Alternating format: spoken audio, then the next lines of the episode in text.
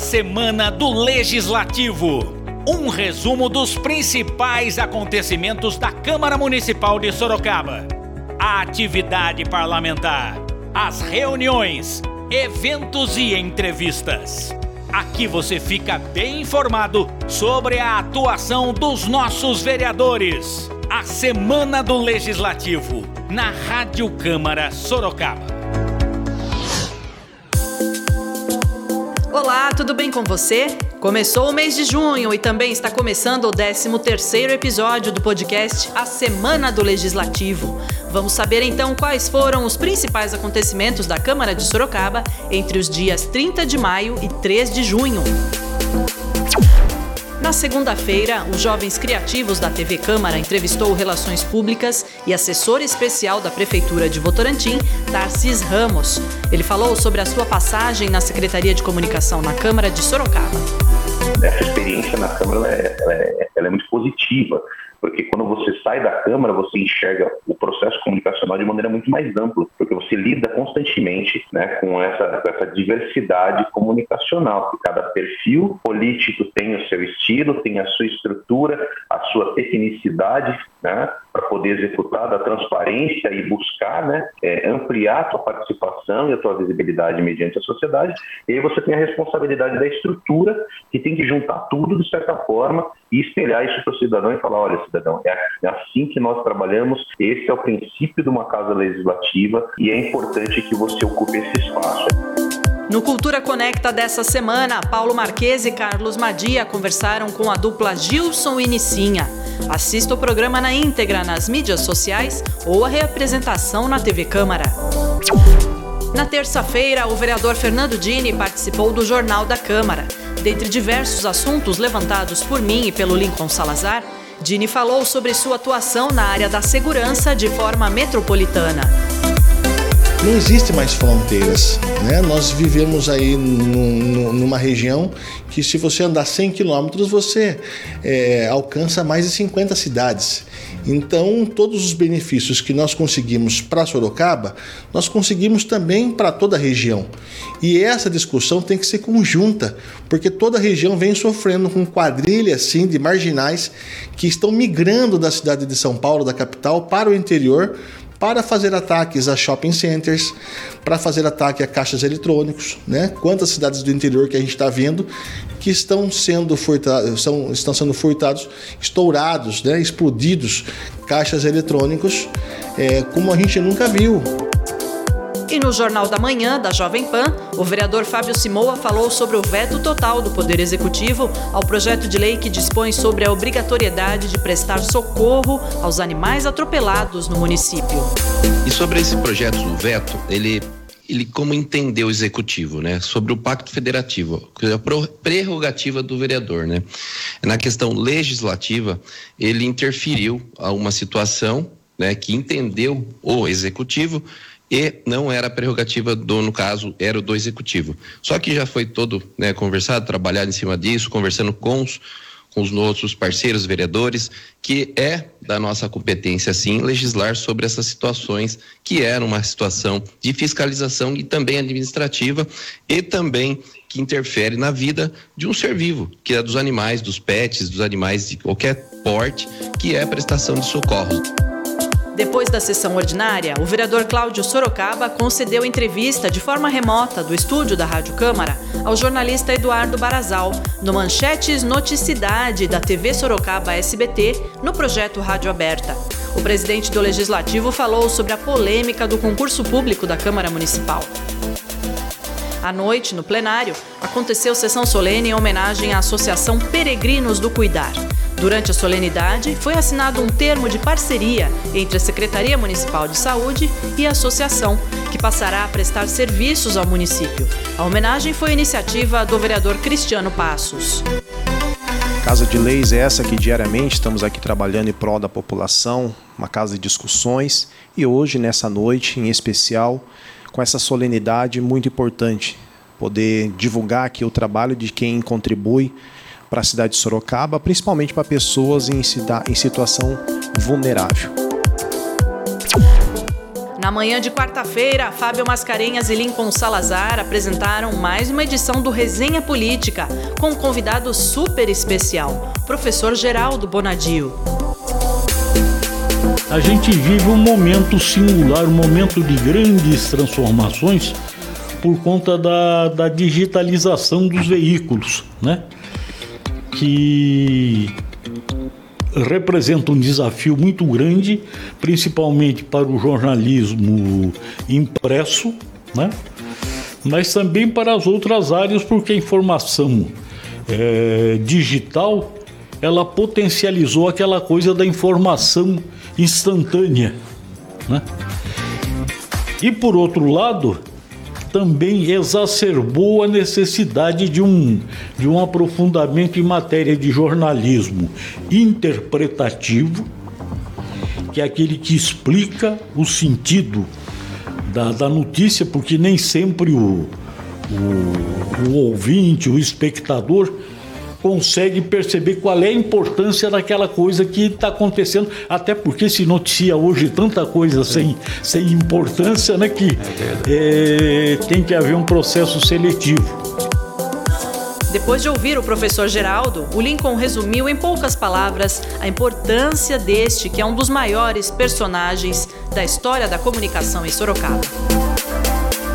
A gente brincou aqui antes de começar esse programa que a gente deveria ter vindo de fraque, né, de smoking, para tamanha honra que é receber o professor Geraldo aqui, essa figura é, única da, da, da, nossa história aqui de Sorocaba. Ele é, é, além de ser um colega nosso da comunicação, é uma, uma sumidade em, em termos de, de, conhecimento histórico, em visão histórica, visão política. Acho que é a síntese do nosso programa, né? Assim, receber o professor Geraldo, é talvez o nosso grande momento aqui como resenha política. E no início da tarde, o Luiz Campos Júnior entrou em campo com o programa Panorama Esportivo. Mas a pauta não foi o futebol tradicional, viu? Luiz, conta pra gente como foi o programa. É isso aí, Priscila. No panorama esportivo desta semana, nós tivemos a presença do vice-presidente do Sorocaba Vipers, a equipe de futebol americano e também de flag football aqui da nossa cidade. No programa, Júlio falou sobre a história, um pouco da história dessa equipe que representa Sorocaba, não apenas aqui na, na nossa cidade, mas também é, no cenário estadual e nacional dessas duas modalidades que são um pouco não convencionais, né? Foge um pouco da, da, do nosso cotidiano aqui do futebol, do vôlei, do basquete. São duas modalidades que vêm crescendo bastante aqui na nossa região, com várias equipes já surgindo, como é o caso do Sorocaba Vipers. Então, se você quer saber um pouco mais sobre essa equipe sorocabana e sobre essas duas modalidades, acompanhe o Panorama Esportivo que já está disponível no YouTube. É isso aí, Priscila. Até a próxima. Na quinta-feira, o vereador João Donizete participou do Jornal da Câmara. Ele falou sobre o projeto de lei que institui o movimento Júlio Sem Plástico e outras questões relacionadas ao meio ambiente. É, tem um estudo científico que mostra que haverá no ano 2050 mais plásticos do que peixes e outros seres vivos nos oceanos. É uma coisa assustadora e esse plástico também ele não é só visível. Hoje eles são ele está diluído microplástico porque a gente fala ah também tem sacola biodegradável mas ele fica, ele só biodegrada, mas ele fica um polímero que você respira e que você consome. Hoje já temos um grande quantidade de, de, de, desse produto, desse microplásticos é, no nosso organismo, porque nós consumimos é, uma série de produtos, inclusive é, produtos vindos do mar, mas não só do, de, de produtos vindos do mar, alimentos, mas também de outros, até dos próprios outros alimentos vegetais que têm os polímeros e isso é contaminante. E depois do Jornal da Câmara, o vereador continuou no estúdio para participar do Jornal da Manhã da Jovem Pan no projeto Rádio Aberta. Na sessão ordinária, a única matéria em pauta foi a LDO 2023. O projeto foi aprovado em primeira discussão. E depois da sessão, Carlos Garbo apresentou mais um Comissões em Debate. E aí, Garbo, como foi o programa desta semana? Ó, Priscila, tivemos o programa Comissões em Debate. No debate de hoje, Comissão do Meio Ambiente Proteção e Defesa dos Animais. Recebemos o vereador João Donizete, também Fausto Pérez, Yara Bernardi e o convidado Gentil Ramos Júnior, ele que é graduado em Gestão Ambiental e Bem-Estar Animal também com a Prefeitura da cidade. Nos trouxe as ações uh, do meio ambiente para esse mês de junho. No dia 4, no dia 5, os eventos que vão acontecer em nossa cidade em comemoração. Dia 5, que é considerado o Dia do Meio Ambiente. Do dia 1 ao dia 11 será atividades como feira, exposição, plantio, visitas monitoradas, blitz educativas, entre outras novidades que irão acontecer neste mês de junho do meio ambiente. Também estendemos aí para a luta da vereadora Yara Bernardi, onde fala dos parques na cidade de Sorocaba. Vereador João Donizete destacou também a região do Cajuru, onde existe um parque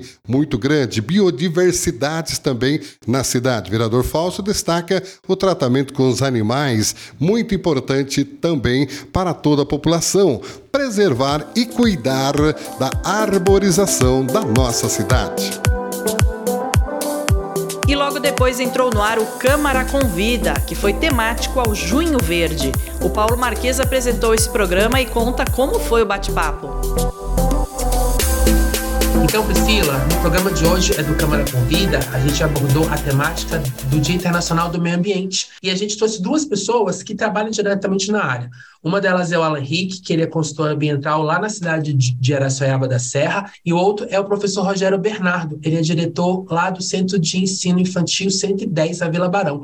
O Alas ele vai contar para a gente um pouquinho o que, é importante, Alas, nesse momento, é, da gente pensar quando a gente está falando sobre comemoração, conscientização da Semana do Dia Internacional do Meio Ambiente. Primeiro, Paulo, é, eu acho que é o que é, o que é importante a gente refletir. Né? Então, ah, por que, que nós temos um Dia Mundial do Meio Ambiente que é comemorado no dia 5 de junho? Na realidade, é para a gente repensar. Repensar o quê? Repensar essa nossa essa nossa ação dentro do meio ambiente, lembrando que quando nós falamos do meio ambiente, ele não é algo desconexo com a nossa vida, ele está inteiramente conectado com aquilo que você é. Né? Então, quando você busca qualidade de vida, quando você busca saúde, se o meio ambiente não está saudável, você não tem saúde, porque existe uma teia, eu chamo a teia da vida, uma teia integrativa, que obrigatoriamente você está inserido. Então, o que é muito importante na semana, no dia do meio ambiente?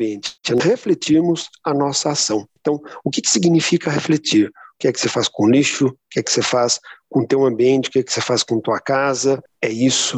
Vamos refletir sobre as nossas ações no mundo. E vamos pensar no mundo sem planeta Terra. Pense aí no seu bairro, na sua casa. O que é que você faz? Por que, que você é importante para essa realidade que você vive?